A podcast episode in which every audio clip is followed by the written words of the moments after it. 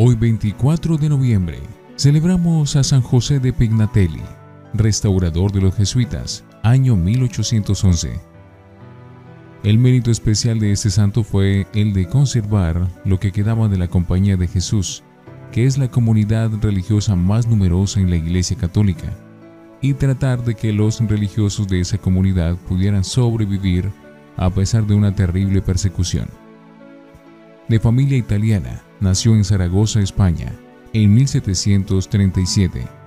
Se hizo jesuita y empezó a trabajar en los apostolados de su comunidad, especialmente en enseñar catecismo a los niños y a los presos. La Gran Persecución En 1767, la masonería mundial se puso de acuerdo para pedir a todos los gobernantes que expulsaran de sus países a los padres jesuitas. El rey Carlos III de España obedeció las órdenes masónicas y declaró que de España y de todos los territorios de América que dependían de ese país quedaban expulsados los jesuitas. Con este decreto, injusto, le hizo un inmenso mal a muchas naciones y a la Santa Iglesia Católica. El padre José Pignatelli y su hermano, que eran de familia de alta clase social, recibieron la oferta de poder quedarse en España, pero con la condición de que se salieran de la compañía de Jesús. Ellos no aceptaron esto y prefirieron irse al destierro. Se fueron a la isla de Córcega, pero luego los franceses invadieron esa isla y de allá también los expulsaron. Obediencia total. En 1774, Clemente XIV, por petición de los reyes de ese tiempo, dio un decreto suprimiendo la Compañía de Jesús. Como efecto de ese decreto, 23.000 jesuitas quedaron fuera de sus casas religiosas. El padre Pignatelli y sus demás compañeros, cuando oyeron leer el terrible decreto, exclamaron, Tenemos voto de obediencia al Papa. Obedecemos sin más y de todo corazón. Vida de sufrimiento. Durante los 20 años siguientes la vida del padre José y la de los demás jesuitas serán de tremendos sufrimientos, pasando por situaciones económicas sumamente difíciles, como los demás jesuitas dejados sin su comunidad, pero siempre sereno, prudente, espiritual, amable y fiel se fue a la ciudad de Bolonia y allí estuvo dedicado a ayudar a otros sacerdotes en sus labores sacerdotales y a coleccionar libros y manuscritos relacionados con la compañía de Jesús y a suministrar ayuda a sus compañeros de religión.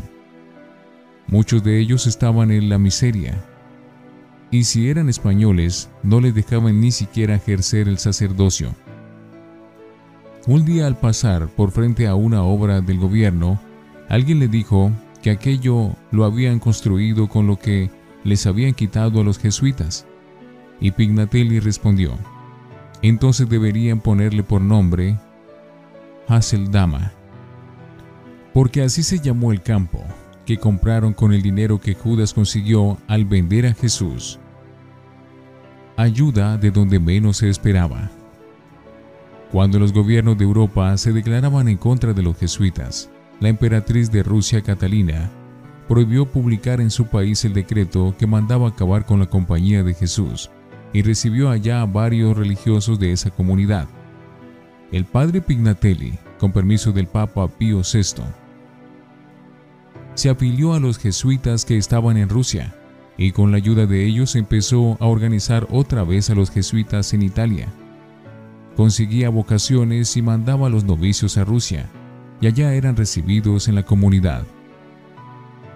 El jefe de los jesuitas de Rusia lo nombró provincial de la comunidad en Italia y el Papa Pío VII aprobó ese nombramiento. Así la comunidad empezaba a renacer otra vez, aunque fuera bajo cuerda y en gran secreto. El padre Pignatelli oraba y trabajaba sin descanso por conseguir que su comunidad volviera a renacer. En 1804 logró con gran alegría que en el reino de Nápoles fuera restablecida la Compañía de Jesús. Fue nombrado provincial. Con las generosas ayudas que le enviaron sus familiares, logró restablecer casas de jesuitas en Roma en Palermo, en Orvieto y en Cerdeña. Ya estaba para conseguir que el sumo pontífice restableciera otra vez la compañía de Jesús cuando Napoleón se llevó preso a Pío VII al destierro. El padre Pignatelli murió en 1811, sin haber logrado que su amada comunidad religiosa lograra volver a renacer plenamente. Pero tres años después de su muerte, al quedar libre de su destierro el Papa Pío VII y volver libre a Roma, decretó que la Compañía de Jesús volvía a quedar instituida en todo el mundo. Con razón Pío XI llamaba a San José Pignatelli el anillo que unió la Compañía de Jesús que había existido antes con la que empezó a existir nuevamente. Los jesuitas lo recuerdan con inmensa gratitud y nosotros le suplicamos a Dios que a esta comunidad y a todas las demás comunidades religiosas de la Iglesia Católica las conserve llenas de un gran fervor y de grandísima santidad. San José Pignatelli, ruega por nosotros.